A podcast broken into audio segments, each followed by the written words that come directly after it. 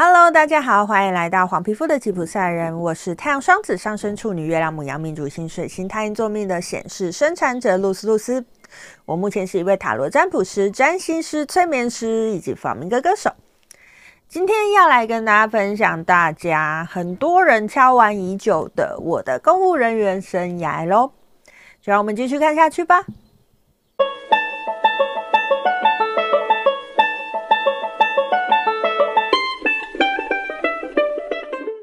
好的，今天来跟大家分享大家敲碗已久的我的公务人员生涯哈。那在讲我公务人员生涯之前，大家有发现今天的背景不一样吗？今天我真实的走出了我家门，来到了这个呃南投新乡的山里面哈。其实我本来没有打算今天要来录这一集，可是觉得这风景实在是太美了，想要跟大家分享一下这样子哈，所以就在这边录了这一集。那我说我是来场勘的嘛，我来场勘什么呢？呃，未来会打算在这边来呃办一个活动，如果大家有兴趣呢，都麻烦你帮我追踪一下我的脸书粉丝团跟我的 IG，我以后会把相关的资讯放在上面哦。其实我觉得有时候。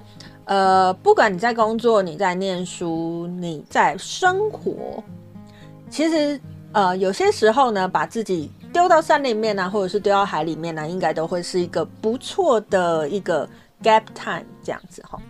好，那废话不多说，来跟大家分享大家敲完已久的我的公务人员生涯哈。那今天这一集呢，因为我说我是临时录的嘛，所以可能不会像前面那几集那么的有条理哈。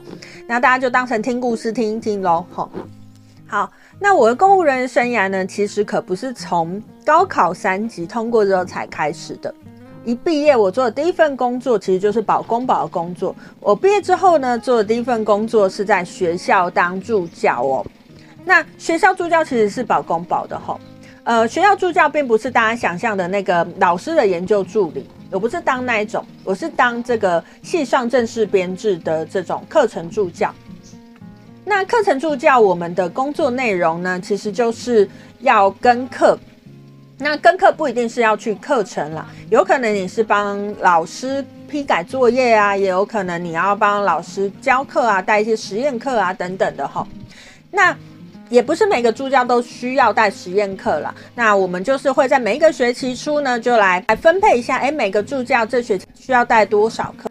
大家想象啊，如果你要带十门课，你是不是就要跟十个教授接触呢？没错，所以其实，在助教的那一年里面呢，我们是要接触非常非常多的教授。那我觉得助教这个工作的最困扰的地方，其实是因为每个教授他的作息不一样。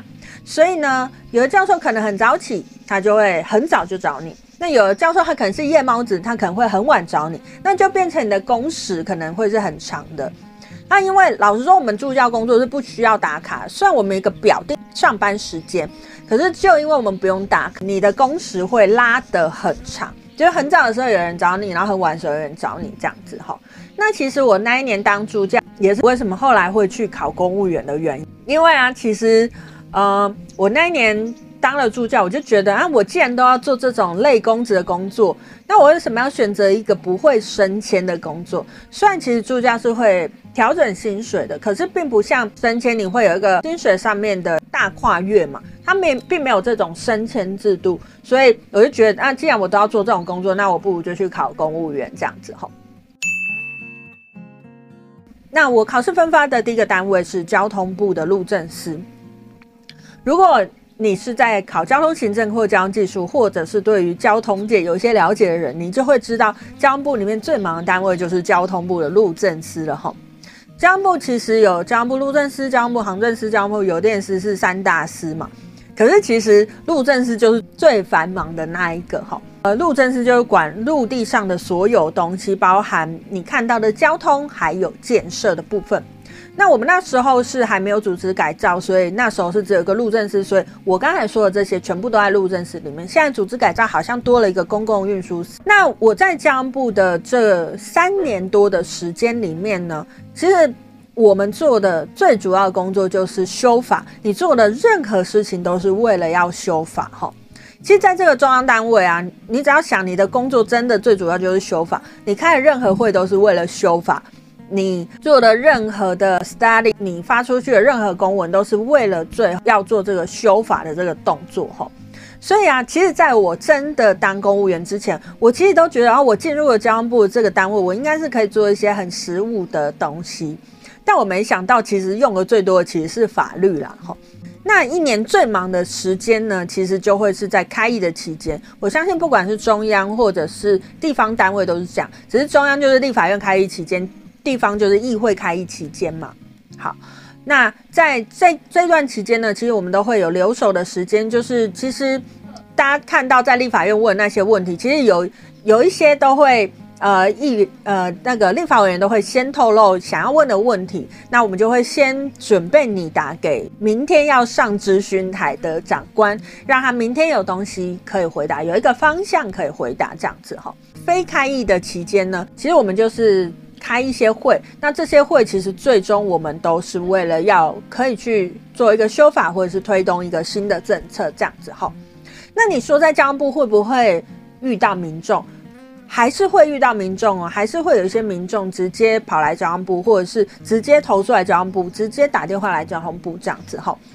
只是相对起来，比第一线的工作人员，我们一定少了很多跟一般民众接触的情形哈。如果你考上了，你也可以想一下，哎，你到底想要去一个很常会跟民众接触的单位，还是不要那么常跟民众接触的单位哈？这大家都可以去思考看看的。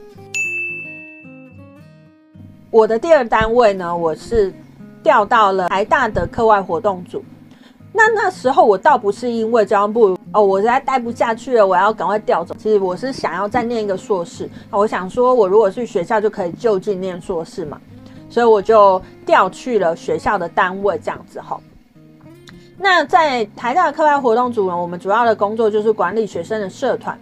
那大家想象一下，学生社团都是什么时候有社课？放学之后。那学校呢，是什么时候帮学生办活动？假日的时候嘛。所以其实课外活动组很多的工作时间其实是在你想象的时间之外。虽然我们不用每个社团的课都去跟，可是我们偶尔要去看一下你管理的社团，这样，所以就会变成我们其实很多时候我们的工作时间是在所谓的朝九晚五之外的时间。最忙的就是。办活动的那个时候，你会有非常非常多杂事要做，这样。那它跟交通部是完全不一样的工作形态。不过这种工作形态对我来讲有一点困扰啦，因为我是一个很希望我可以安排时间可以去做其他的学习这种的状态。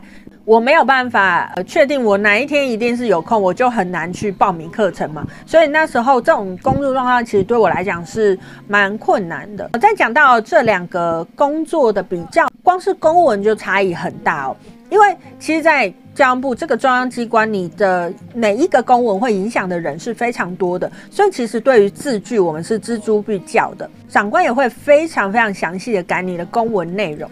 可是，在学校，它其实就是一个实务执行单位，公文就不是那么重要，重要是实际执行那个东西。所以，其实这个公文要求的强度就差异非常大。那这两种工作类型呢，都提供给大家参考。好，以上就跟大家分享到这边哈。喜欢我的影片都麻烦你帮我按赞、订阅、加分享，并且开启小铃铛，才不会错过我的上片通知哦。有任何问题都麻烦你在下面留言告诉我，我都会一一的回复。想知道我更多的讯息，麻烦你帮我追踪我的脸书粉丝团以及我的 IG，还有我前面说的未来的这个活动，我也会把相关的讯息放在上面哦。如果你想要听我更多的拉力赛，我更多的声音讯息的话呢，我有两个 podcast 频道，诶，大家在课余的时候、读书读累的时候，也欢迎来听一听哦。好，以上呢就是今天想跟大家分享的内容。今天的内容可能有一点乱啦，不过还是希望对大家有帮助喽。好，今天就跟大家分享到这边，我是露丝露丝，那我们下次见喽，拜拜。